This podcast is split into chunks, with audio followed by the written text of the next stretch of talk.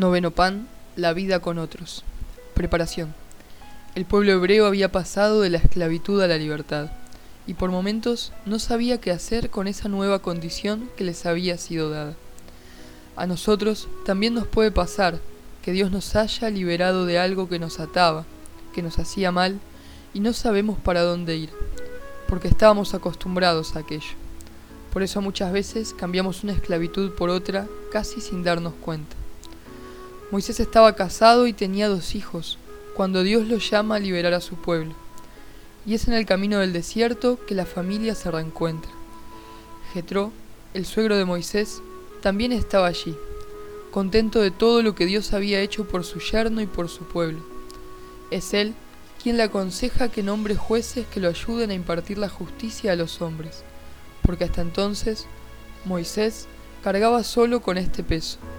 Así, los jueces se encargarían de los pormenores y él de los por mayores. Los jueces debían ser capaces, temerosos de Dios, dignos de confianza e insobornables. Así aliviarían la carga de Moisés. Apenas somos concebidos, Dios nos regala tres grandes dones. El primero es la vida misma, el segundo la libertad y el tercero el discernimiento para saber qué hacer con los dos primeros. Es decir, que vida, libertad y responsabilidad van de la mano. Pero no siempre se nos hace tan fácil reconocer qué cosas nos hacen bien y qué cosas nos hacen mal. Por lo cual, así como Israel tuvo a Moisés y a los jueces, nosotros también necesitamos pastores que nos guíen por el buen camino. Antes, tal vez era más sencillo pensar en un buen consejero, porque la mayoría tenían claro cuál era la buena senda, y aunque siempre hubo guías que terminaban corrompiéndose y enseñando mal, no eran la mayoría, ni permanecían en sus puestos al ser descubiertos. Por eso Jetro le dice a Moisés lo importante que es que los jueces no solo sean capaces, sino temerosos de Dios, dignos de confianza e insobornables. Hoy en día, casi todas las personas se sienten capaces de decir qué cosas son buenas y qué cosas no, pero no todos tienen la humildad suficiente como para disponer el corazón al encuentro con Dios Creador, y desde allí impartir consejo. Porque ¿quién mejor que el Creador para saber lo que le hace bien a la criatura? El temor de Dios no es miedo al Todopoderoso, sino temor a alejarnos de su amor y no comprender qué cosas nos hacen bien y qué cosas nos hacen mal. Hasta hace algunas décadas era muy sencillo encontrar personas que tuvieran estos mismos rasgos que los jueces de Israel. Ser capaces, tener temor de Dios, ser dignos de confianza y ser insobornables. Estos jueces cercanos eran nuestros padres y abuelos, nuestros profesores, algunos parientes de confianza, catequistas, sacerdotes e inclusive trabajadores de la medicina, de la seguridad y de distintos ámbitos. Era una época en la cual todos tirábamos para el mismo lado, el bien común. Por supuesto, había corazones heridos que a sabiendas de sus fragilidades nos enseñaban a no terminar igual de lastimados que ellos. Nos aconsejaban, a pesar de que a ellos les costara salir adelante. Y obviamente también había otros corazones heridos que sin hacer nada por sanar terminaban por lastimar a otros. Sin embargo, la mayoría tenía un horizonte claro. Sabíamos qué cosas nos hacían bien y cuáles nos hacían mal. Y si alguien enseñaba desde su lugar algo malo, entonces era sancionado.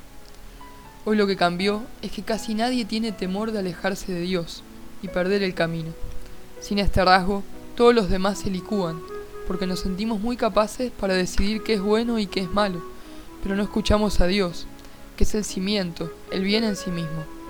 La confianza pasa entonces a otro plano, donde lo que importa es lo que cada persona considera bueno o malo, y muchos de los que deberían defender el bien terminan dejándose sobornar por sus propias faltas de amor. Hoy podemos preguntarnos qué voces escuchamos, a quiénes seguimos. ¿Nos sabemos necesitados de Dios Creador para entender lo que es bueno y lo que no? ¿Comprendemos que el bien y el mal no pueden ser decididos en base a leyes humanas? ¿Leyes que varían según las épocas y los criterios del momento? Nuestros primeros jueces o guías fueron nuestros padres y maestros, quienes nos orientaron por el camino que ellos mejor consideraban. Ya en nuestra adolescencia, descubrimos que no todo lo que nos decían eran tal cual, y supimos rebelarnos contra algunas ideas y mandatos. Pero rebelarse contra lo que nos dijeron mal no significa tener que hacerlo contra lo que nos dijeron bien. Eso se madura en la oración y se descubre qué cosas sí eran buenas. Y por cercanía a Jesús se puede perdonar los errores de aquellos que nos guiaron. En la oración personal y comunitaria, en el buen pastoreo, en los sacramentos, encontramos caminos de libertad y de responsabilidad. Ya tendremos tiempo de hablar en profundidad de lo que es ser o vivir en comunidad. En el camino del perdón, es bueno comprender que a veces no hay guías buenos y guías malos, sino guías más acertados y guías más equivocados. Ya tendremos tiempo de hablar en profundidad de lo que es ser o vivir en comunidad, pero nuestros primeros intentos por formar grupos fuera de nuestra familia se explayan al darnos cuenta que nuestros progenitores no son perfectos. Y si bien esto sucede más que nada en la adolescencia, a veces marca el rumbo de nuestras siguientes elecciones, grupales o comunitarias, para bien o para mal. Cuando empezamos a frecuentar grupos de pares que vienen de distintas realidades familiares, nos encontramos con ideas diferentes a las que traíamos. Por eso es un momento propicio para aprender a discernir lo que es bueno y lo que no. Aunque si no lo hicimos en nuestra adolescencia, lo podemos hacer en el momento que sea. Hay quienes tienen claro sus ideales y eligen sus primeros grupos de amigos lo más parecido posible a ellos mismos. Esto no significa no poder dialogar con otros, sino saber hasta dónde ese diálogo nos transforma para bien o para mal. Jesús se juntaba con todos, pero él tenía bien en claro qué era lo que hacía bien y lo que hacía mal. Y se juntaba también para transformar para bien el corazón del otro. En cuanto a nuestro grupo de pertenencia, ya veremos que una cosa es comunidad y otra cosa es campo de misión. La comunidad tiende a caminar los mismos valores y misiona a quienes se encuentran heridos, confundidos, desordenados. Esto no es en base a que la comunidad se crea perfecta o jueza de los otros, sino en base al encuentro con Dios Creador, quien revela lo que es bueno o lo que es malo para el hombre. Pero nuestros primeros grupos de amigos no siempre son tan cercanos en valores, aunque tendamos a juntarnos con lo que conocemos por bueno.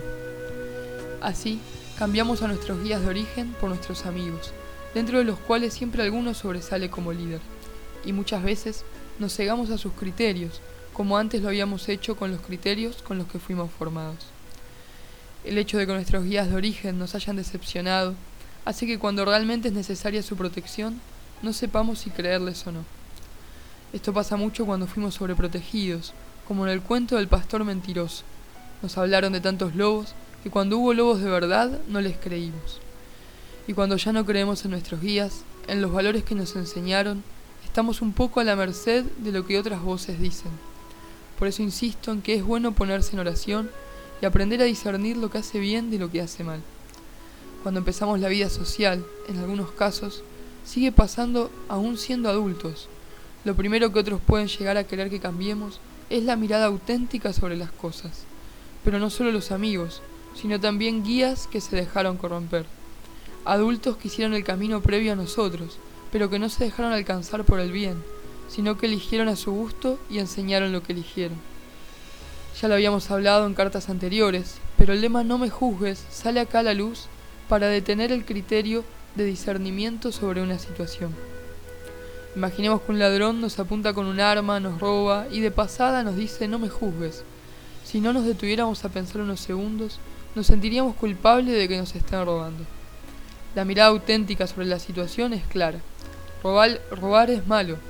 Podemos ser misericordiosos con el ladrón, perdonarlo, entender su historia y hasta en un futuro querer ayudarlo, pero lo que nos está haciendo no está bien. Suena muy obvio hablando de robos, de abusos, de asesinatos, pero a veces pareciera dudoso si esto mismo lo aplicáramos a otras propuestas que se nos hacen casi cotidianamente. Y si dudamos de nuestros guías de origen y no tenemos discernimiento sobre lo bueno y lo malo, entonces podemos caer en cualquier trampa y encima sentirnos culpables. En cierta medida, que el que nos daña nos haga sentir culpable es siempre una forma de abuso sobre nuestra persona. Además, si no tenemos un buen juicio sobre los actos buenos y malos, podemos caer nosotros también en faltas de amor sobre los demás. El lema, que nos propone el viejo mundo entonces es, haz lo que quieras porque hagas lo que hagas, nadie te puede juzgar. Antes, las familias, la escuela y la iglesia tenían una misma voz. Una voz que enseñaba valores de vida, aun cuando los colegios fueran públicos. Ellos eran los guías que acompañaban a las nuevas generaciones en formación, pero con el tiempo se intentó desintegrar a la familia, reformar lo que la escuela enseñaba, y hasta dentro de la iglesia surgieron voces confusas, una confusión que nace de no escuchar a aquel que creó todas las cosas y sabe cuáles nos hacen bien y cuáles nos hacen mal. Es en nuestra adolescencia que empieza una manera de ver la vida que debería madurar a tiempo para entrar con todo a la vida adulto, adulta. Estoy hablando de vivir como si fuésemos parte de una telenovela, donde hay compañeros que son villanos, otros héroes y por supuesto hay una doncella en apuro. O bien, habrá mujeres que se pongan en heroínas o doncellas, según lo vean. Ahora bien, esta suerte de novela, que pega muy bien en la tele, aún mostrando a personajes adultos, no nos debe llevar a actuar de la misma forma en la vida real, porque estaríamos viviendo una fantasía, una ilusión. Como primicia, y de las buenas, este tipo de situaciones que comienzan en la adolescencia nos pueden poner de cara a una verdad, ser los protagonistas de nuestra propia historia. Porque si hay algo que Dios quiere, es que contemos con su ayuda para protagonizar nuestra propia vida.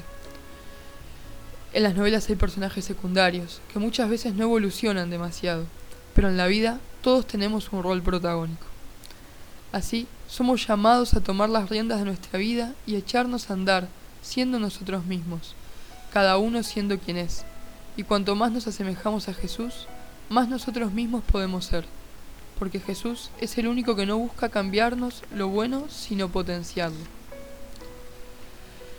Jesús no nos pide que usemos tal perfume, que nos peinemos de tal modo, que, que mejora aquel shampoo. No. Jesús potencia lo bueno que hay en nosotros mismos. Y una característica que sería buena que nos acompañe como cristianos es la de dialogar con otros que no piensan como nosotros, sin dejarnos transformar en lo profundo. A veces, el adolescente, cuando no algunos adultos, se vuelve como el otro por tener su amistad. Se hace dark para amigarse con los darks, cumbiero para agradarles, fuma para entrar en confianza o consume que es aún peor. Jesús dialogaba con todos, pero no dejaba de ser Él. A los que andaban desorientados les hablaba para ayudarlos a cambiar de modo de vida, pero no se volvía como ellos. Y como protagonistas de nuestra propia historia, tenemos que tener la certeza que, mientras caminemos de la mano de Dios, vamos a salir airosos de toda situación. Tal vez no como lo soñamos humanamente, pero sí airosos. Así, el camino del desierto lo hacemos como Israel, con guías y amigos, pastores y hermanos, y a lo largo del camino vamos reviendo y eligiendo hasta encontrar finalmente nuestra comunidad de vida, y amén de nuestros acompañantes, teniendo como a Jesús como buen pastor. Aunque algunas veces hayamos desechado los consejos de nuestros guías de origen, sus voces siguen resonando en nuestro interior, para bien o para mal y lleva un proceso largo aprender a tomar lo bueno de aquellos consejos y apartarnos de lo que nacía de sus miedos. Dentro de nuestros grupos de amigos también hay voces cantantes que parecen querer aconsejarnos, a veces para bien y otras no tanto, sobre todo cuando recién empezamos a formar grupos o cuando nunca supimos tener un grupo sólido. Ante todo, habrá que aprender a escuchar cada día más la voz de Dios, que nos habla en la oración, que nos habla en la palabra y por supuesto nos habla a través de otros. Pero es importante pedirle a Él el don de discernimiento para saber oír su voz en medio de tantas otras voces. Y para esto es bueno hacer silencio, apartarse un rato de los ruidos del mundo y prestar atención con el corazón a la voz del Padre. Y la voz de Dios no cambia su verdad o su ley natural por más que las eras pasen, porque Él es eterno. A veces me quedo pensando en cómo la sociedad nos impone algunas reglas, como por ejemplo ir a la escuela. Me sorprende esa instancia de sociabilización. Tantas horas al día, cómo puede cambiar para bien o para mal la personalidad de la gente.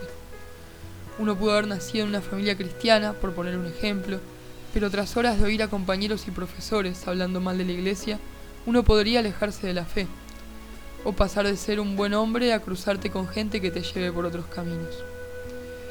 He visto tantos chicos buenos alejarse de los valores por sumarse a la ola, chicas que quizás jamás hubieran decidido abortar, pero muchos profesores le aseguraron que en su vientre no había vida humana.